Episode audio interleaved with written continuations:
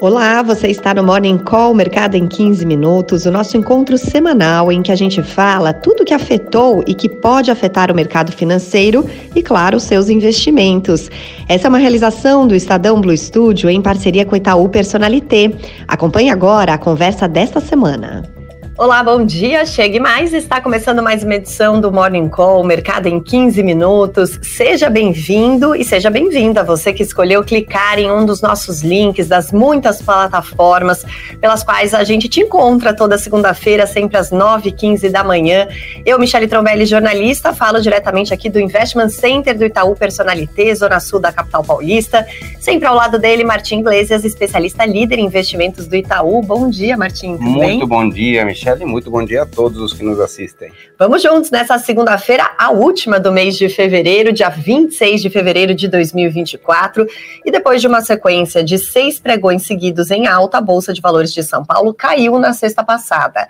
Ainda assim, fechou com valorização de 0,54% no acumulado da semana, aos 129.418 pontos.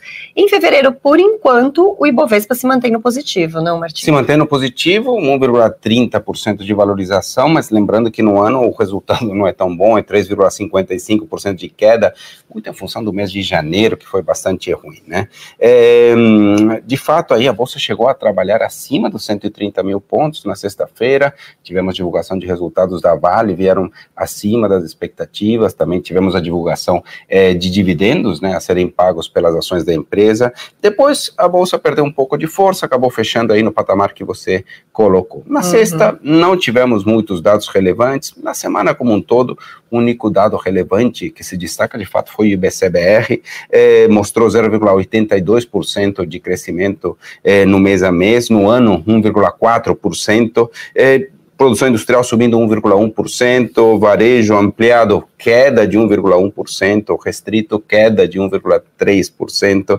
setor de serviços subindo.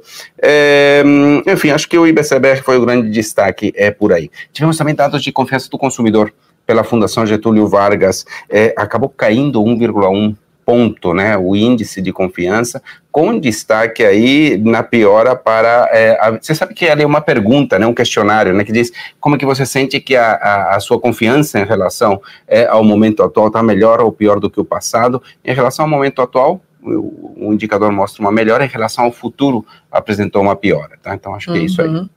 Bom, e um dos grandes destaques da semana passada foi certamente a ata do Fed sobre os rumos da política econômica nos Estados Unidos.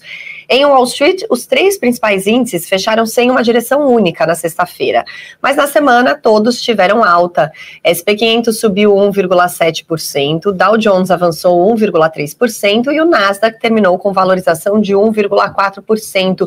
O que indicou essa ata do Fed, Martim?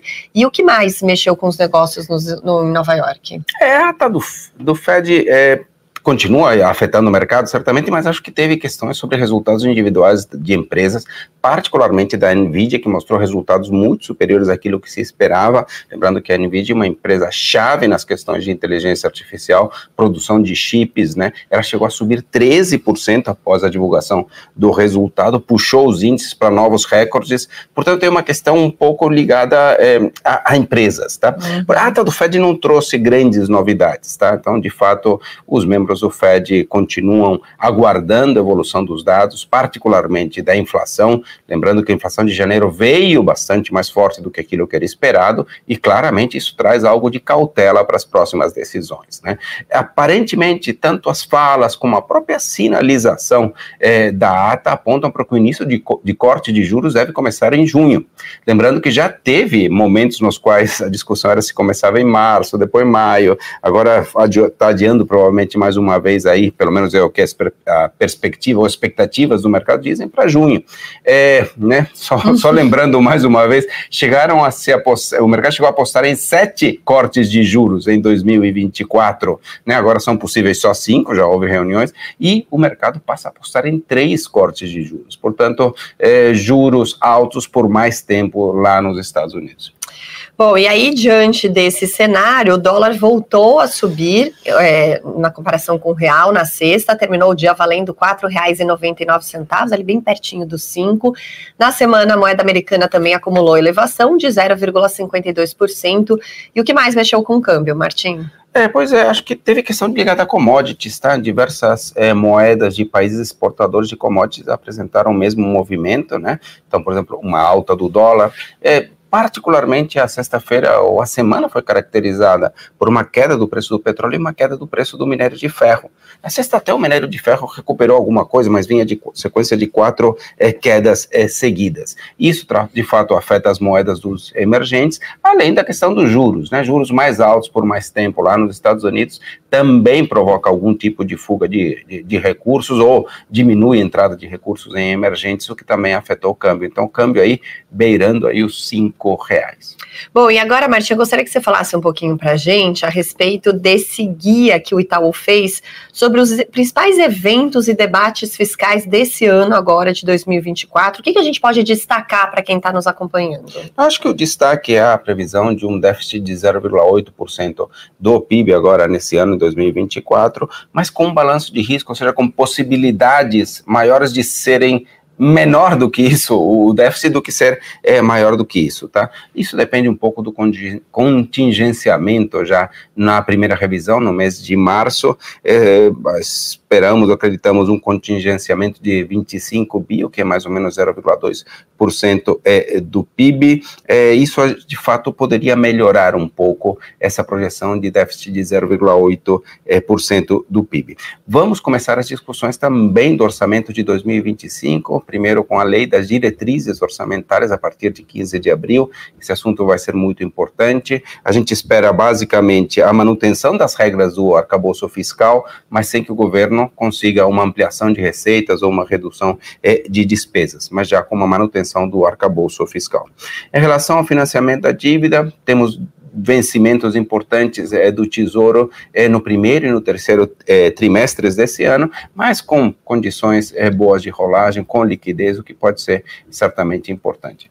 Bom, e aí falando em PIB, mas aí não em relação ao déficit, mas sim o que a gente pode esperar do PIB, um dos destaques dessa semana é a divulgação do Produto Interno Bruto do quarto trimestre de 2023. Isso vai ocorrer na próxima sexta-feira, dia 1 de março. E o que a gente pode esperar desse número, Martim? A gente espera, com ajuste sazonal, é, uma queda de 0,1% do PIB no trimestre, tá? E no ano aí, já com ajuste 2%, portanto, de crescimento, tá? Basicamente um PIB esse 0,1% é basicamente uma estabilidade em relação ao trimestre anterior, serviços aí é, subindo de alguma forma, é, na leitura anual 1,8%, indústria 1,7% também, e o agro foi um destaque, continuará sendo destaque, mas desacelerando, né?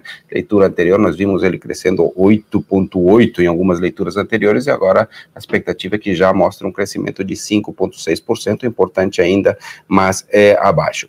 É, em relação aí é, ao acumulado aí de 2023 como um todo, né, a gente espera um crescimento final de 2,9%, um número bom. Lembre-se que no início do ano de 2023 a gente esperava números bem menores do que isso. O grande destaque, certamente, no fim das contas, no acumulado do ano, é o setor agro, tá? Com crescimento aí de, de 16%, mais de 16%, particularmente em relação a uma excelente safra de soja, tá? Setor de serviços, 2,4% é de crescimento, indústria mais fraco, ficando aí com um crescimento de 1,3%. Vamos aguardar esses resultados aí. Bom, então tá aí, na sexta-feira, o resultado do PIB e o que mais a gente espera na agenda dessa semana, tanto aqui no Brasil quanto em outras partes. Acho que sem dia certo, mas a gente espera a continuação da negociação sobre a desoneração da folha de pagamento em 17 setores, é uma discussão bastante importante.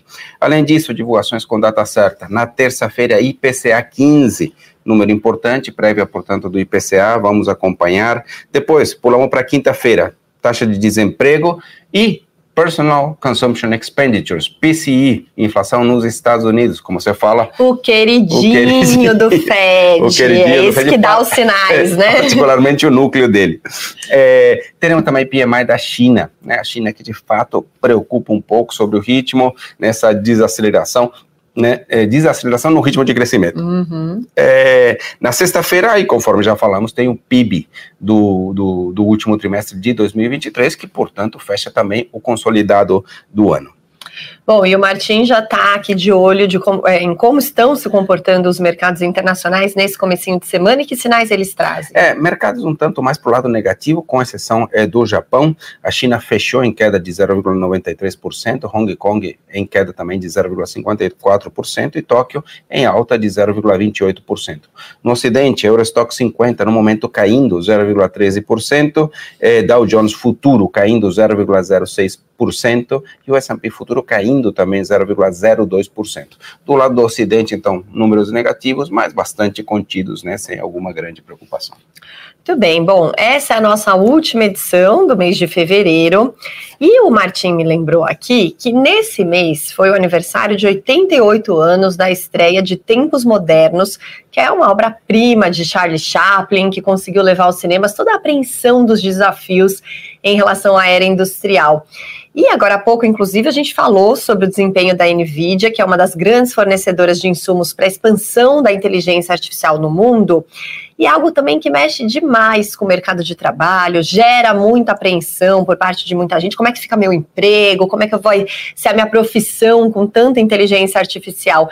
E aí, Martim, é possível a gente fazer um paralelo entre essas duas eras? Sim, particularmente está num texto do Inteligência Financeira escrevi esse texto aí semana passada, e ele é interessante. Ele compara esta, essa questão é, do, de tempos modernos que gera este desconforto, esse medo do desconhecido, assim como a Semana de Arte Moderna de 1922 aqui é, no Brasil, de fato criou alguma descontentamento, alguma preocupação entre é, artistas mais tradicionais. Né? O fato, então, o desconhecido às vezes gera medo, às vezes gera é, susto, mas também gera enormes oportunidades. Tá? É, esse que é o grande ponto. Né? Hoje, a grande novidade, os tempos modernos de hoje, é, a modernidade está ligada, uhum. digamos assim, à inteligência artificial, sem dúvida, e a forma como ela vai se desenvolver. Assusta muitas pessoas, mas pode ser usada como uma ferramenta importantíssima que pode potencializar a qualidade de serviços e de produtos. Planejadores financeiros, né, na hora de gerar recomendações é, de investimento, podem usá-la basicamente para analisar dados, para obter maiores quantidades